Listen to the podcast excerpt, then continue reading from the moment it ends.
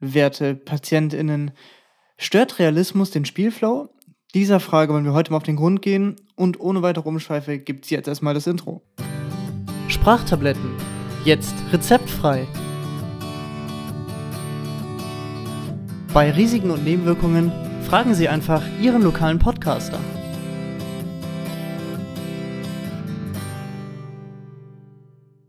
Es ist aktuell wieder etwas wärmer hier in Deutschland und das bedeutet für mich natürlich endlich in kurzer Hose podcasten. Das habe ich mir natürlich schon immer gewünscht, aber das ist natürlich auch passend, weil es geht Richtung Sommer und da ich gerade den Sommer erwähne, wird das hier die letzte Folge vor der Sommerpause werden. Also ist die zehnte Folge der dritten Staffel quasi auch dann das Ende der Staffel. Und da habe ich mir überlegt, machen wir es doch lieber mal so, falls ihr euch noch an die erst, allerersten Folgen von Sprachtabletten erinnert, die waren ja relativ kurz, so 20 Minuten hatten, ne? Und dachte ich mir so, machen wir das doch vielleicht zum Staffelabschluss dieser Staffel nochmal so.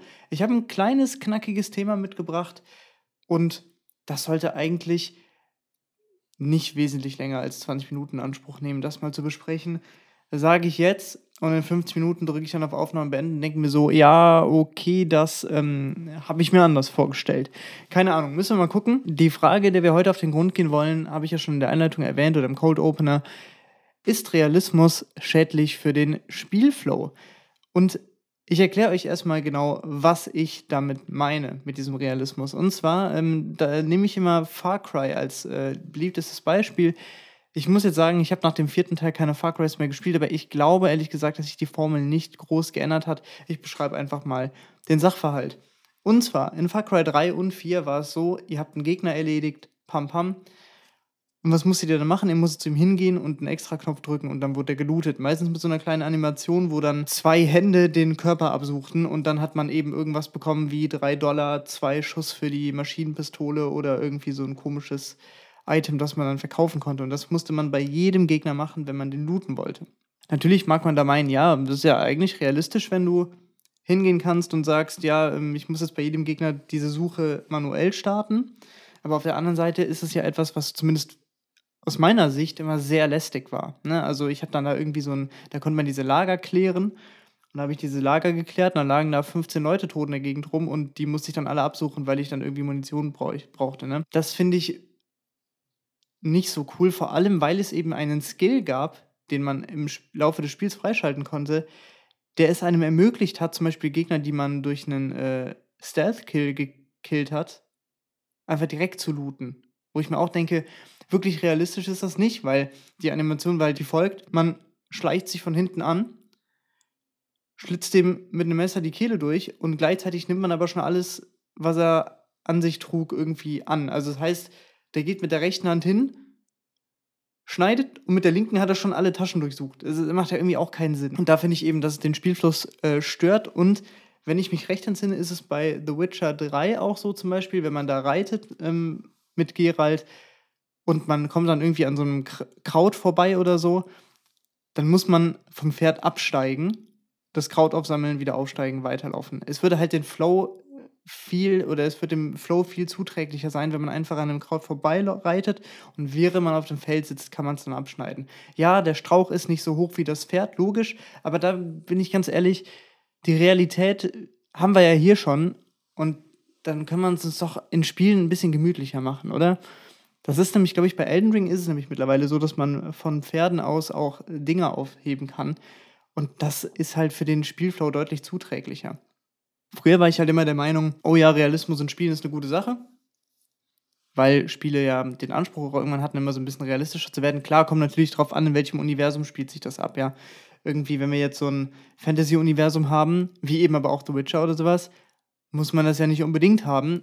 Aber trotzdem, ne? Also ich finde, Realismus ist, äh, ist gut, wenn es so in die Richtung geht, wie zum Beispiel bei Rennspielen oder so oder allem, was wirklich dann eben Flugsimulatoren und sowas, da ist natürlich Realismus gut, weil die haben auch den Anspruch, möglichst das echte Gefühl zu transportieren. Aber bei halt allen Spielen, wo es eben eine Fantasiewelt gibt oder, oder wir haben so ein GTA zum Beispiel. Das hat ja auch relativ realistische Körperverformungen, wenn man da irgendwie von einem Auto angefahren wird oder irgendwie sowas macht, dann verformen sich die Körper ja schon relativ gut, abgesehen von so ein paar Bugs und so ein Kram. Was GTA da immer ganz gut gemacht hat, ist, man hat zum Beispiel einen Gegner erledigt, auch bei GTA 5, und dann kann man über den drüber laufen und dann liegt halt das Geld so, hoverte so über dem drüber. Das heißt, du musst da keine extra Taste drücken, um dann irgendwie den Gegner, den du gerade besiegt hast, äh, auszurauben, ja. Und das ist halt wieder dem Spielfluss deutlich zuträglicher. Horizon ist da auch so ein Beispiel, wo man eben auch separat looten musste. Zumindest im ersten Teil, den Forbidden West ist, glaube ich, der neue, ne? Den habe ich jetzt noch nicht gezockt. Vielleicht ist es da auch anders. Kann ich mir aber irgendwie auch nicht wirklich vorstellen. Ich will damit jetzt nicht sagen, dass Spieleentwickler da hingehen sollen und man reitet jetzt Beispiel auf dem Pferd äh, die Prärie entlang, ja, und dann kommt man an irgendwas vorbeigeritten, an so einem Kräuterstrauch oder so, und das wird dann automatisch aufgehoben. Das, das will ich damit gar nicht bez äh, bezwecken, sondern die Wahl, das aufzuheben, sollte immer noch optional sein, damit das Inventar eben nicht verstopft oder sowas. Aber ich will halt damit sagen, dass man diese Animationen, wie eben dieses sich da hinbücken, vom Pferd absteigen, weil der Charakter sonst nicht da drankommt und sowas, dass man sich die eigentlich schenken kann, weil sie eben dem Spielfluss nicht wirklich, nicht wirklich zuträglich sind. Also es ist doch viel cooler, wenn ich weiß, ah, ich reite jetzt hier zu dieser Mission oder sowas und komme aber dann auf dem Weg an irgendwas vorbei und denke mir so, ah ja, eigentlich brauche ich das Kraut, aber um das jetzt aufzuheben, muss ich mal vom Pferd runter und na, das ist irgendwie, dann ist es halt mehr Arbeit. Und das ist ja so ein Ding, bei den meisten sind so Open-World-Spielen auch, und da bin ich ja eh schon der Meinung, dass die mehr Arbeit sind als sonst was. Und das ist eben nochmal so ein Arbeitsfaktor, der dazukommt, ja. Dann denke ich mir halt so, ja, ich habe so viel noch vor mir, dann kann ich mir die paar Sekunden noch schenken, weil das summiert sich halt auch irgendwann. Und es ist halt immer lästig. Ich weiß auch noch, damals bei Far Cry war es halt immer so nervig. Am Ende äh, hat man dann diese Tiere gejagt, um da irgendwie größere Munitionsbeutel und sowas zu haben. Das ist ja auch alles in Ordnung, ist auch cool. Aber dann war es halt jedes Mal Tier erledigen, hinlaufen, aufschneiden, Ach, ja, war jetzt nicht das. Nächstes. Hinlaufen, aufschneiden. Ne, immer so weiter. Wenn es jetzt so ein Jagdsimulator wäre, wo man irgendwie, wo das Ziel ist, also es gibt so Jagdsimulatoren, ich weiß aber nicht genau, wie die jetzt aufgebaut sind, und das Ziel davon ist dann, du hast dann das Tier erlegt, musst es dann dir auf die Schulter werfen, sage ich jetzt mal, und dann zu deiner Hütte gehen, das dann ausnehmen. Ne? Das ist ja ein ganz anderer Ansatz von einem Spiel. Da ist ja quasi die Jagd an sich das Ziel, aber bei einem Far Cry ist es so, das ist eine nette Dreingabe, damit du mehr Platz im Inventar hast. Ich finde, wie gesagt, da sollten mehr Spieler einfach so ein bisschen dem Flow zuträglicher sein und sich dann diese Animationen schenken. Das spart natürlich zum einen Entwicklungsarbeit, aber auch zum anderen, glaube ich, gibt es jetzt niemanden heutzutage, der zumindest schon ein paar Spiele gespielt hat und dann sagt, oh, das ist aber jetzt doof, dass die sich die Animationen geschenkt haben. Also, ja, weiß ich nicht. Dann ist es mir lieber wichtiger, dass äh, die Gesichter gut animiert sind, wenn ich einen Dialog habe oder so. Und dann kann ich ganz gerne auf die Aufheberanimation verzichten. Weil, und da nehme ich nochmal GTA als Beispiel, da haben die Charaktere ein komplettes Arsenal in der Hosentasche, ja. Das ist ja auch nicht realistisch. Und dann ist es, also, ne, da muss man den Realismus nicht da irgendwo einbauen, wo er dann quasi im Endeffekt nur. Aber wie gesagt, Realismus selbst ist halt so eine Sache, das ist immer stark vom Genre abhängig. Wie gesagt, wenn ich jetzt einen Simracer habe, dann muss es so realistisch wie möglich sein. Ne? Und dann ist es halt so, dann dauert halt ein Boxenstopp mal was länger oder weiß ich nicht was. Oder man hat einen platten Reifen und muss dann langsamer zur Box zurückfahren. Das ist vollkommen okay. Wenn ich jetzt Fußball spiele oder so, dann will ich nicht, dass meine Spieler irgendwie innerhalb von zwei Sekunden von, äh, von der einen Seite des Feldes aufs andere, auf die andere Seite des Feldes laufen. Ne? Oder irgendwie sowas. Oder ich glaube, ihr versteht, worauf ich damit hinaus will. Ein Spiel, bei dem ich das aber in Ordnung finde, tatsächlich, ist zum Beispiel The Last of Us. Weil wir haben halt folgendes Thema. Es ist ja einfach eine Apokalypse und die Menschen sind darauf angewiesen, Dinge zu sammeln und Sachen zu horten, an Rationen etc. zu kommen.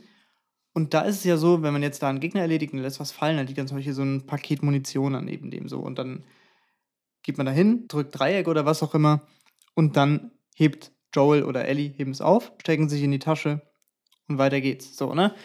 Und da finde ich es okay, weil, und das ist nämlich zum Beispiel der Unterschied zu einem Far Cry oder so, da gibt es halt keinen Verkäufer. Da, da, kannst du nicht irgendwie in deine Basis gehen und dann sagen, ey, ich muss mir jetzt aber hier eine neue Waffe kaufen oder ich brauche Munition oder so, deswegen kaufe ich mir die jetzt da. Nee, das ist ja im Endeffekt der Sinn dieser Geschichte oder, oder der Kern dieser Welt, dass du eben dieses Sammeln halt wieder hast, weil es eben keine geordnete Struktur mehr gibt, in der du einfach sagen kannst, gut, ich kaufe mir jetzt halt da eine Waffe oder so. Zumindest wird es im Spiel nicht so präsentiert.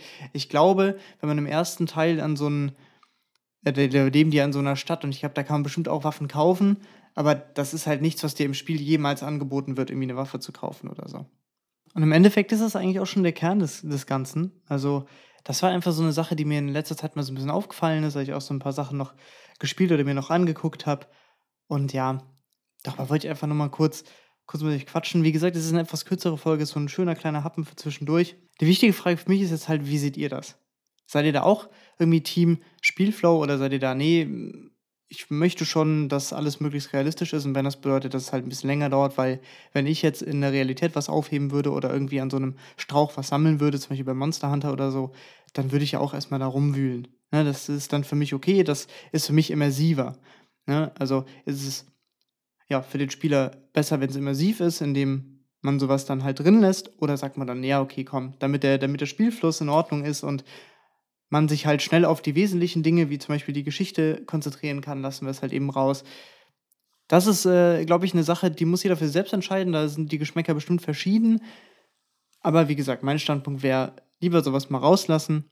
Oder, oder, das kann man natürlich auch machen, das wäre auch cool, wenn man einfach so eine Option anbieten würde. Aber das ist halt nichts, was irgendwie für das Spiel so relevant ist, dass man dafür extra eine Option anbieten würde. Aber sagt man irgendwie so, äh, Aufheberanimation skippen, ja, nein, ja, ne, damit man eben ein bisschen Spielfluss hat. Es gibt ja Spiele, wo man so ein paar Sachen einstellen kann und dann kann man das eben auswählen. Dann ist für beide Spielertypen gesorgt oder man spart sich einfach direkt die Entwicklungsarbeit. Gut, aber wie gesagt, eure Meinung, da würde mich gerne mal interessieren. Äh, Schreibt es mir gerne, ihr könnt es mir zum Beispiel unter äh, Sprachtabletten-Podcast auf Instagram schreiben. Da bin ich auf jeden Fall immer für euch erreichbar und genau, das wird auf jeden Fall noch ein Teil auch äh, von Instagram-Posts sein oder so, die dann in Zukunft kommen. Das ist ja immer mal schön, wenn man da eine Frage an euch stellen kann. Und ihr schreibt dann da so ein bisschen was zu.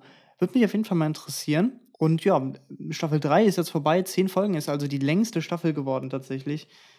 Äh, war aber auch so ein bisschen angedacht, dass die mal die zweistellige Episodenzahl knackt. Wir hatten ja vor zwei Folgen auch erst das einjährige Bestehen. Jetzt sind wir ungefähr einen Monat später.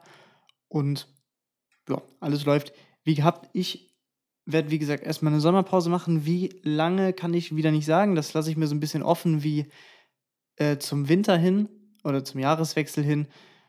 Damals waren es, glaube ich, zwei Monate. Ich kann mir gut vorstellen, dass das jetzt auch so ist, weil ich ähm, ja, unter anderem erstmal im Urlaub bin und dann nochmal so ein paar Themen mir überlegen möchte. Ich habe zwar ein paar auf der Liste, auch ein paar ziemlich coole meiner Meinung nach.